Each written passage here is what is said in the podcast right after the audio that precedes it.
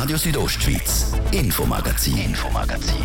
Nachrichten, Reaktionen und Hintergründe aus der Südostschweiz.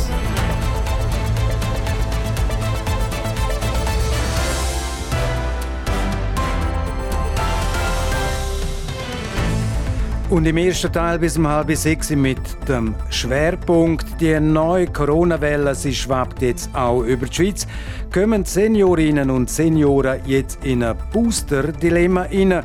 Die Antwort auf die und andere Fragen von der Bündner Kantonsärztin der Marina Jamnitzki. Und im zweiten Teil ab um halb sechs zwei Reportagen. Gemeinponodutz mit einer Bündner Premiere und die andere Reportage, die da heißt Cool bleiben. So tapfer meistern Senioren und auch Bauarbeiter die Hitzetag. Das sind Themen heute im Infomagazin auf RSO vom Donnerstag, am 23. Juni. Im Studio ist der Martin De Platzes. Einen guten Abend.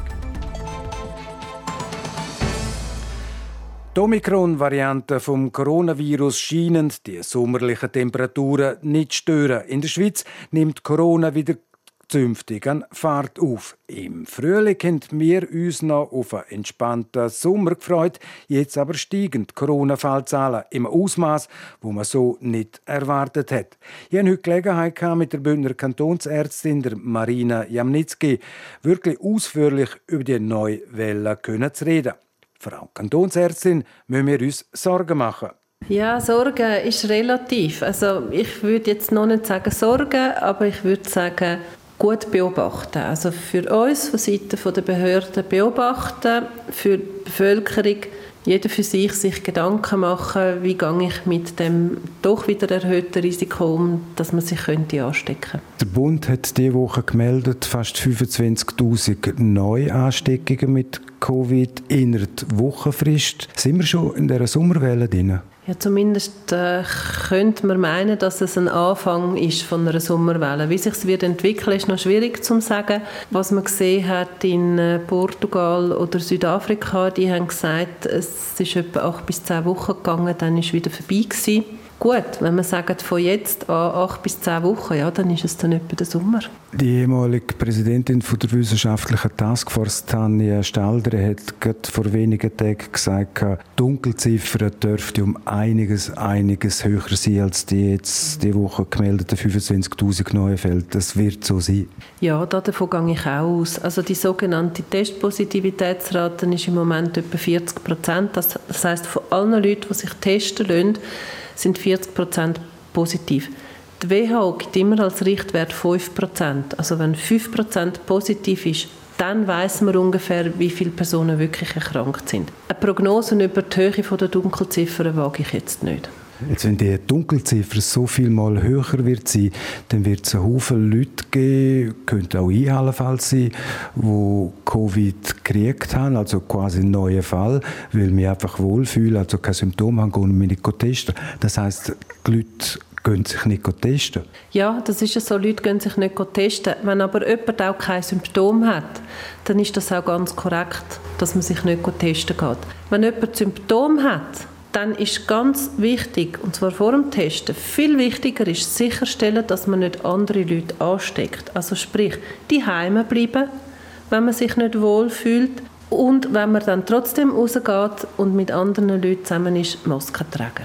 Wenn ich jetzt Covid hätte, mit Betonung auf hätte, habe aber kein Symptom, bin umeinander unter der Lücke und arbeite, alles ganz normal, kann ich dann trotzdem äh, meine Kollegen und Kolleginnen anstecken? Wir gehen davon aus, dass ja. Allerdings ist die Wahrscheinlichkeit oder das Risiko ein bisschen geringer. Weil wir haben ja gelernt, Covid ist eine aerogene Infektion, eine Tröpfelinfektion. Und wenn man kein Symptom hat, also nicht nüsset und nicht hustet, gehen die Tröpfchen einfach weiter weg.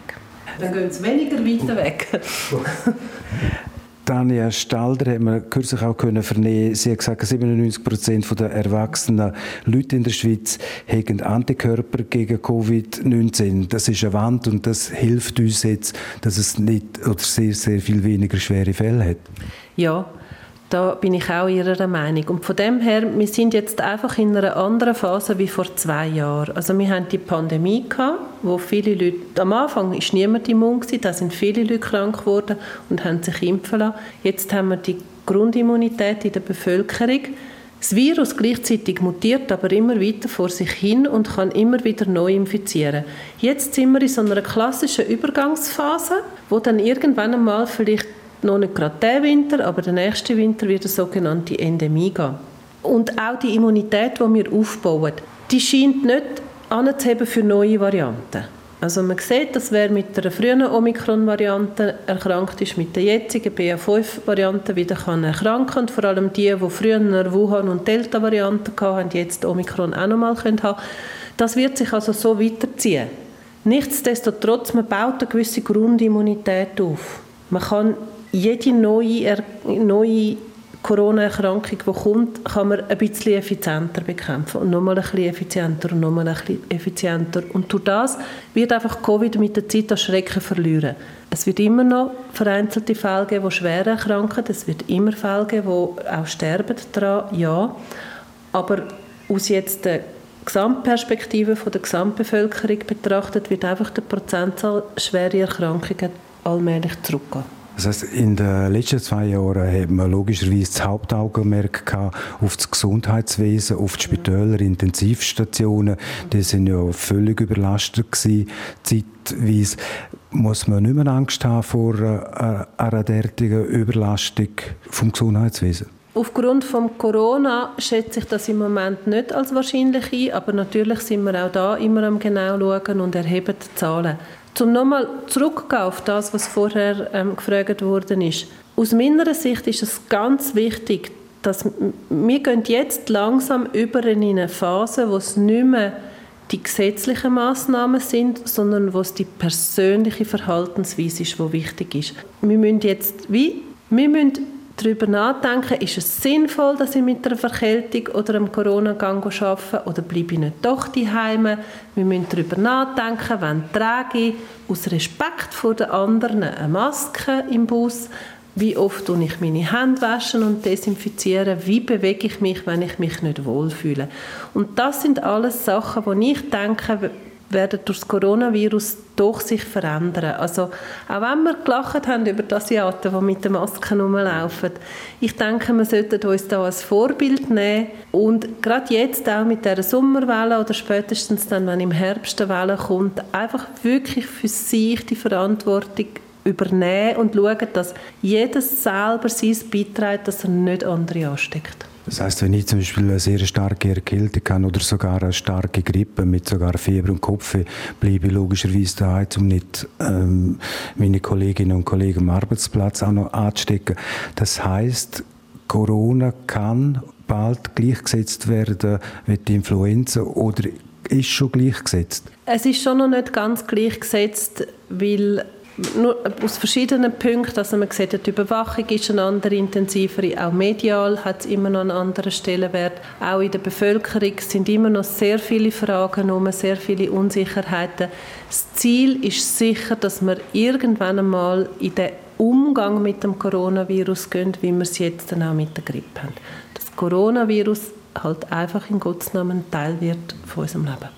Sie haben vorher die Eigenverantwortung angesprochen. Seit Ende März sind alle nationalen Schutzmaßnahmen außer Kraft. Jetzt gerade, es ist auch wieder mehr in den Medien vermehrt, sieht man jetzt auch wieder Menschen mit Masken, vor allem im Bus, im ÖV allgemein.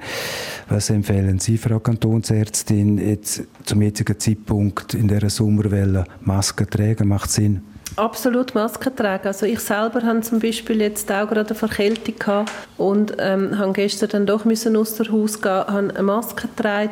So Sachen unbedingt machen. Also auch, oder auch beispielsweise ähm, die FMH, also die Vereinigung der Schweizer Ärzte und Swissno, so, also das ist die Fachgesellschaft, die ähm, Hygieneempfehlungen für Spitäler macht. Die haben gerade gestern ein Mail verschickt, wo sie den Gesundheitsinstitutionen und Praxen empfehlen, dass man doch wieder Masken trägt. Das kann ich nur unterstützen. Und auch das geht im Bereich von der Selbstverantwortung. Es gibt nicht mehr einen Befehl, ob das jetzt ist vom Bund oder vom Kanton, ihr müsst sondern es ist eine Darlegung, warum es sinnvoll ist, dass man jetzt in dieser Situation das macht. Wie vorher gesagt, der Bund hat dort im März äh, die Verantwortung wieder an die Kantone abgegeben. Was halten Sie davon? Oder sind Sie der Meinung, der Bund müsste in Bälde wieder einmal nationale Maßnahmen treffen, die für die ganze Schweiz gilt? Ja, das sind natürlich der Bund und Kanton ziemlich unterschiedlicher Meinung. Ich glaube, das ist auch in den Medien zur, zum Ausdruck gekommen. Aus meiner Sicht ähm, ist es so, es ist ja nicht so, dass Kantone das nicht können. Natürlich können das Kantone. Es wird aber so sein, dass wenn Kantone entscheiden, dann wird es 26 unterschiedliche Lösungen geben. Dann wird man im einen müssen im Bus Masken und im anderen nicht. Und der wird sagen, in der Restaurant fünf Leute und der andere wird sagen, nein. Und der dritte wird sagen, ähm, in der Schule wenn wir wieder Masken haben. Und der vierte wird sagen, nein. Und dann gibt es wieder ein Durcheinander, wo nicht so ganz nachvollziehbar ist. Und aus dem Grund für die Einheitlichkeit von allfälligen Massnahmen Einzig aus dem Grund würde ich es befürworten, dass der Bund den Leid nimmt. Frau Jemnitzki, wagen wir eine Prognose, wenn Sie einverstanden sind. Ich habe das Zitat kürzlich können lesen. Die spanische Grippe ist nach drei Jahren anscheinend vorbei gewesen. Ist auch die Corona-Pandemie in dem Fall nächstes Jahr Geschichte? Als Pandemie hoffentlich ja. Als Krankheit wird es nie zur Geschichte, sondern wird bleiben. Frau Jamnitzki, jetzt mit dem Aufkommen von der Sommerwelle wird das Thema Impfen wieder mehr diskutiert. In Deutschland hat der Gesundheitsminister Karl Lauterbach gesagt, die vierte Impfung für alle. Frau Daniel Stalder, ehemalige Präsidentin von der wissenschaftlichen Taskforce, sagt, für Senioren 6a zeigt sich der zweite Booster zu holen. Das Bundesamt für Gesundheit ist zurückhaltend und sagt, der zweite Booster nur für Immunschwache. Ist das eine richtige Empfehlung? Also was ich da dazu kann sagen, was wir schon vernommen haben, ist, dass das BAG und die EKIF Anfang Juli eine Information planen. Und ich könnte mir vorstellen, dass die um die zweite Auffrischimpfung geht. Was ich einfach sagen zu dieser zweiten Auffrischimpfung. Wir haben ja jetzt gesehen, dass die Covid-Impfung leider gegen die Infektion als solche gar nicht oder wenn dann höchstens wenige Wochen nützt. Und gegen schwere Verläufe, also dass man ins Spital muss oder gar stirbt, während etwa drei bis vier Monate. Von dem her macht es Sinn, dass man eine Impfung bekommt, dann, wenn das Risiko am höchsten ist, dass man sich ansteckt. Unter der Annahme, dass eine Herbstwelle kommt macht es Sinn, dass man im Herbst impft, unmittelbar vor der Welle. Das heißt, dann, wenn am meisten Leute um einen herum krank sind, dann hat man den besten Schutz. Jetzt haben wir natürlich die Sommerwelle, die da so ein bisschen im Anrollen ist, die noch schwierig ist zu beurteilen. Im Moment ist es sehr früh. Ob das jetzt einen Einfluss haben wird, dass man da nochmal über die Bücher mit deren Empfehlung, das werden wir sehen. Aber ich möchte da nicht vorgreifen. Das heißt, für die Seniorinnen und Senioren ist es in dem Fall ein bisschen eine verzwickte Situation, wenn sie sich jetzt gerne würden impfen, also die vierte Impfung, um sich eben schützen gegen einen schweren Verlauf. Es passiert jetzt nicht viel im Sommer hoffentlich und dann im Herbst kommt dann die Riesenwelle. Dann hat die vierte Impfung natürlich schon stark eine Wirkung verloren. Ja, das ist es so. Also wenn man sich natürlich jetzt impfen lässt, weil man quasi jetzt den Schutz will vor der Sommer Sommerwelle, dann, dann kann man rechnen, in drei, vier Monaten haben wir dann Herbst und dann lädt der Impfschutz nach, genau dann, wenn die nächste Welle kommt. Und dann geht natürlich die Diskussion los von einer dann fünften Dosis sogar.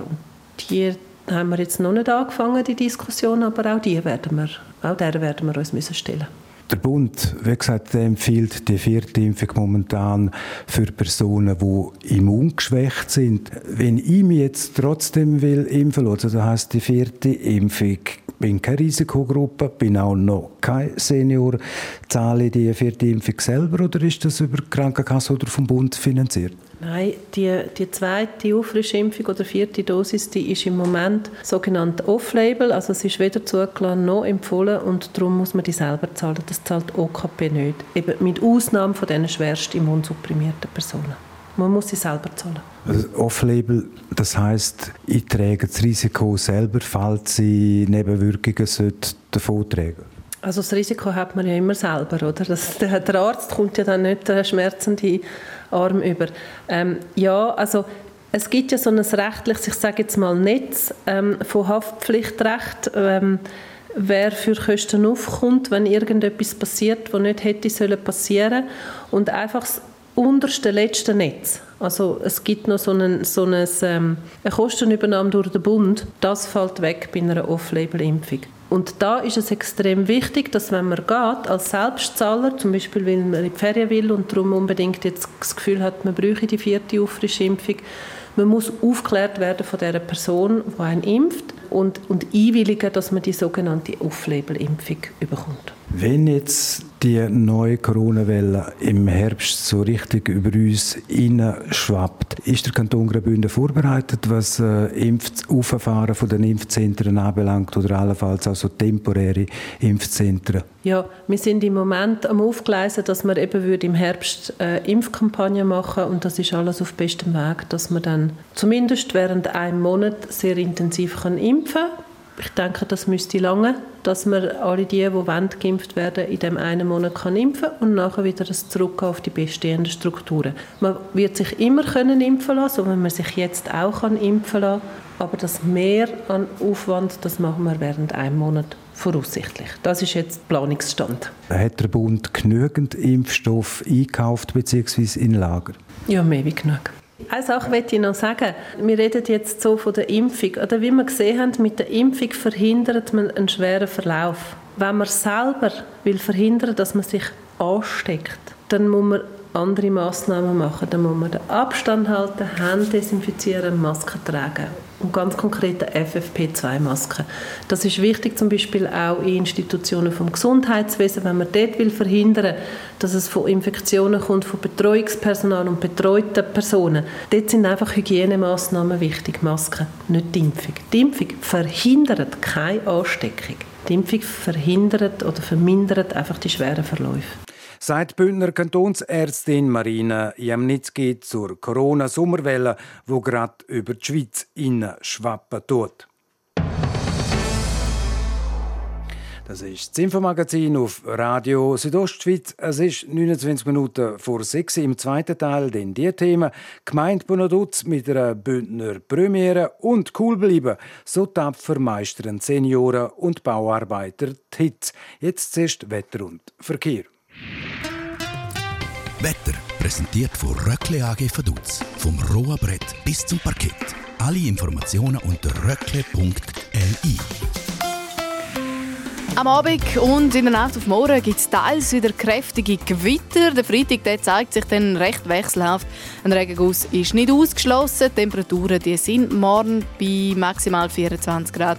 Im Churer Rheintal 22 gibt es in der Surselva und 18 im Oberengadin. Aufs Wochenende wird es wieder sonnig und warm.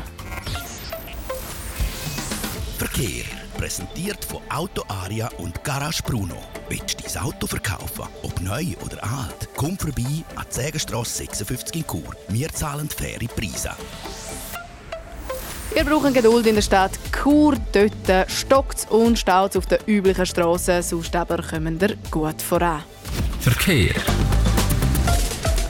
Und jetzt geht es schon wieder weiter mit dem Infomagazin. Ich gebe darum zurück zu Martin De Platzes. Radio Südostschweiz, Infomagazin, Infomagazin. Nachrichten, Reaktionen und Hintergründe aus der Südostschweiz.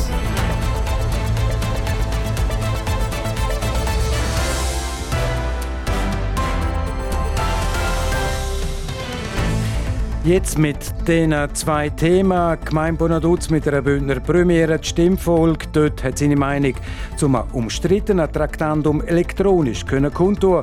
Und die andere Reportage, die da heisst «Cool bleiben», so tapfer meistern Senioren und Abbauarbeiter die Hitzetage.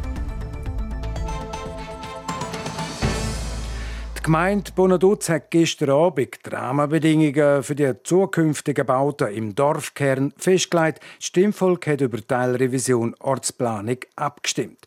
Im Dorf ein umstrittenes Thema. Schon vor drei Jahren ist der Gemeindevorstand mit der ersten Version vor dem Stimmvolk gescheitert.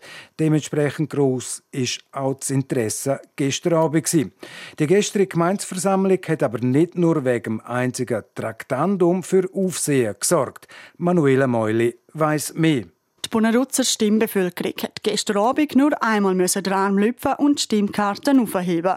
Nämlich, was darum gegangen ist, ob während dem ganzen Abend elektronisch abgestimmt wird. Ohne Gegenstimmen ist das von den 328 anwesenden Stimmbürgerinnen und Stimmbürgern klar angenommen worden. Eine Bündner Premiere. Weil damit ist Bonaduz die erste Gemeinde, die mit Hilfe eines elektronischen Gerät abgestimmt hat. Und das laut der Gemeindepräsidentin Elita Florin Galuri mit Erfolg. Also heute ist es natürlich speziell mit so vielen Leuten und so vielen Anträgen. Dann braucht es das. Und das wäre ohne das E-Voting nicht gegangen. Und das ist ganz toll, hat ganz toll funktioniert. Auch um die Richtigkeit der Resultate haben sie sich keine Sorgen gemacht. Das, weil ein Jurist vor Ort war, der die Resultate jeweils überprüft hat. Und auch, dass jemand das Gerät vom Sitznachbar bedient, ist laut der Gemeindepräsidentin kein Gefahr. So in einer Versammlung, wo die Leute einander kennen, da haben wir Polizisten im Volk. Trotz dem Einsatz der Geräte für die elektronische Abstimmung ist die gestrige Gemeinsversammlung nicht schnell über den Tisch gegangen. Fünf Stunden lang ist über die Teilrevision Ortsplanung vom Dorfkern gefragt, argumentiert und abgestimmt worden. Besonders die Ausnutzungsziffer oder kurz AZ hat es Reden gegeben. Sie gibt an, wie viel Fläche auf dem Bauland genutzt werden darf. Laut der Gemeindepräsidentin drum ein weil im neuen Baugesetz eine deutlich tiefere AZ als bisher vorgeschlagen worden ist. Ich glaube einfach, dass die hohe AZ, die wir hier in diesen Bauten, wo halt ein Konfliktpunkt sind, das hätte man zuerst müssen aufzeigen, was das effektiv heißt und dann nachher die, die Bauten in Zahlen umformen. Und das ist noch schwierig verständlich für das Volk.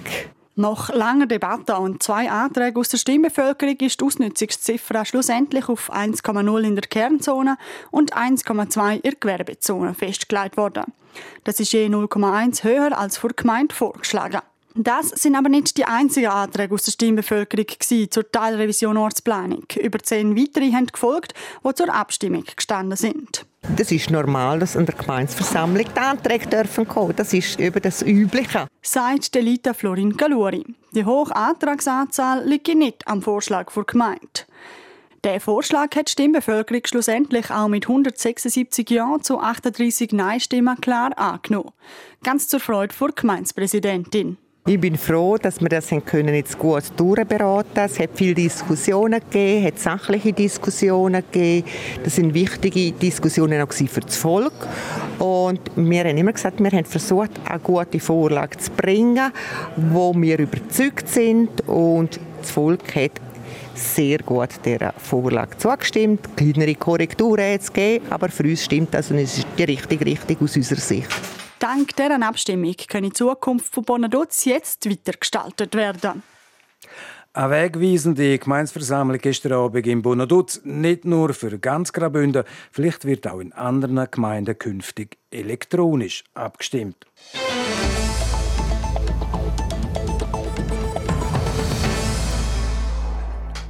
Heiße Temperaturen und viel Sonne für die, die es gerne haben, das perfekte Wetter, zum draussen Zeit verbringen. Aber aufpasst mit der Hitze kommen auch Gefahren, vor allem für all die, die draussen auf der Baustelle arbeiten und nicht einfach zum Aushalten sind die Temperaturen auch für viele Seniorinnen und Senioren. Zara Marti berichtet. Die letzten Wochen sind prägt vor Hitze bis zu 34 Grad hat das Thermometer angezeigt.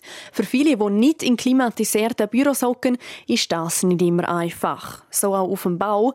Der ganze Tag draussen Hitze arbeiten ist laut dem Vorarbeiter und Maschinist Ivo Preissig natürlich schon streng. Er nimmt es aber nicht wirklich dramatisch. Ja, jammern nützt nicht viel, weil äh, die Temperatur können wir nicht verändern. Eben, ich sage, einfach viel trinken, Wasser trinken und ja, man hat nicht die gleiche Leistung, wie wenn es ein bisschen kühler ist.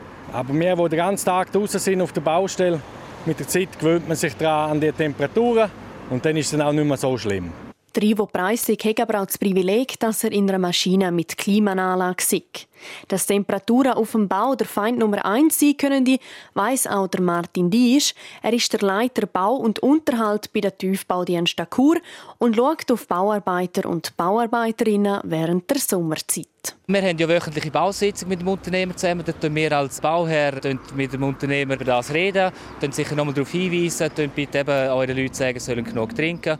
Was wir sonst machen äh, seit der Bauherrschaft ist, wir schauen sicher schauen, wenn wir jetzt mehrere Tage oder Wochen 30, 35 Grad haben, dann schauen wir mit den Behörden, dass wir zum Beispiel schon morgen um halb sechs anfangen zu bauen. Dafür am Abend entsprechend auch früher vier Abend machen ja. Zudem dürfen die Arbeiterinnen und Arbeiter auch kurze Hosen anlegen. Die Vorschriften müssen aber trotzdem eingehalten werden. Heißt beispielsweise, dass die Leuchtweste trotz Hitze angelegt werden müssen. Massnahmen gegen die heißen Tage werden auch im Altersheim Bottmer unternommen und das Trinken ist auch hier ganz zentral, wie der Emanuele Forte, der Leiter der Alterssiedlung Bottmer, erklärt. Also was wir sicher beachten ist, dass die Leute gut trinken tun, die zwei bis drei Liter pro Tag. Was wir machen ist, wir sie mehr sensibilisieren, wir geben aktiv ein Glas mehr. Wir bieten jetzt auch noch außer Wasser und Sirup, wo wir immer anbieten, auch Süßgetränk, damit einfach ja, ein gewisser Geschmack da ist und die Leute aus dem Grund auch mehr trinken tun. Wie er gegenüber am TV Südostschweiz sagt. Auch die Fenster öffnen tägens immer wieder, denn die Hitze sei vor allem für ältere Leute gefährlich. Es könne nämlich bis zu einem Zusammenbruch kommen. Viel Trinken könne aber auch für gewisse Patientinnen und Patienten gefährlich werden, wie zum Beispiel für die Leute mit einer Herzkrankheit. Dort kann der Emanuele Forte aber entschärfen. Ja, das Risiko ist dort minim, weil mit einer Herzinsuffizienz ist es ab 1,5 Liter pro Tag Wasser oder Flüssigkeiten gefährlich. Und das kriegen wir nicht her. Also die Leute trinken nicht so viel. Es wäre super, wenn sie schon einen Liter pro Tag trinken würden. Darum ist das Risiko so minim. Klar, wir achten, wir schauen, dass, dass bei denen, die das Problem haben, dass sie nicht zu viel trinken. Aber das ist nie der Fall. Die Leute zum Trinken animieren ist also nicht immer einfach. Darum verschenkt das Altersheim Bottmer gratis Süßgetränk für alle Bewohnerinnen und Bewohner. Zudem gibt es einen Informationsbildschirm, der mit einem Spruch zum Trinken anspornen soll. Zara Marti hat berichtet. Sport. Und im Sport am Donnerstagabend, wir sind in Spanien, una cerveza, una ración de jamón. Nein, Spaß beiseite, wir gehen auf Mallorca, Budapest und Leipzig. Gell, Livio Biondini? Genau, vamonos. Der Antoine Bellier ist beim ATP-Turnier in Santa Ponsa heute im Viertelfinale auf dem Platz. Der 35-jährige Genfer trifft auf den Talon Griechspor. Würde Antoine Bellier der gleichaltrige Holländer schlagen, wäre schon der zweite Top 100 Platzierte von der ATP-Rangliste, wo der Genfer in der zwei Runden besiegen könnte. Das Spiel ist um halb sieben. Halbfinale in Budapest. An der Schwimm-WM in Budapest steht heute der sechste Wettkampftag an. Der neue Ponti hat sich im Vorlauf für die Halbfinals über 100 Meter qualifiziert. Das Rennen fängt am 10 ab 6 an. Am 7. ist das Finale über 200 Meter Rucka. Der Genfer Roman Mitjukov ist auch mit dabei. Verlängerung in Leipzig. Der Christopher Nkunku verlängert seinen Vertrag bei RB Leipzig um zwei weitere Jahre. Das neue Arbeitspapier läuft bis im Sommer 2026. Ab dem Sommer 2023 könnte eine Ausstiegsklausel von 60 Millionen Euro greifen, falls ein europäischer Topclub der Franzosen aus dem Vertrag rauskaufen wette. In der abgelaufenen Saison hat er Nkunku maßgeblich zum DFB-Pokalsieg und der Champions League-Qualifikation von Leipzig beitragen. Mit 35 Goal und 19 Vorlagen in 50 Pflichtspielen ist der Franzose der beste Scorer der Ostdeutschen. Verlust in der Weltrangliste. Die Schweizer Fußballnationalmannschaft verliert in der FIFA-Weltrangliste zwei Plätze und geht auf den 16. Rang zurück. Kroatien und die USA haben die Schweizer überholt. Der Grund dafür liegt bei den Nations League-Spiel, wo das Team von Murat Yakin nur ein Spiel gewonnen hat. An der Spitze ändert sich nichts. Brasilien ist immer noch Nummer 1 der Welt. Platz 2 ist Belgien. Auf dem dritten Rang steht das Team von Lionel Messi, Argentinien. Sport. Et voilà, es ist präzise 17 Minuten vor 6 und damit ist es das, das Infomagazin auf RSO vom Donnerstag, am 23. Juni. Das kann nachgelost werden im Internet auf südostschweiz.ch-radio oder auch als Podcast. Das nächste Infomagazin gibt es wieder morgen wie gewohnt ab dem Viertel ab 5 natürlich noch hier auf RSO. Am Mikrofon seid für heute auf Wiederhören der Martin de Platzes. Einen guten Abend, Docken. Radio Südostschweiz, Infomagazin, Infomagazin. Nachrichten, Reaktionen und Hintergründe aus der Südostschweiz.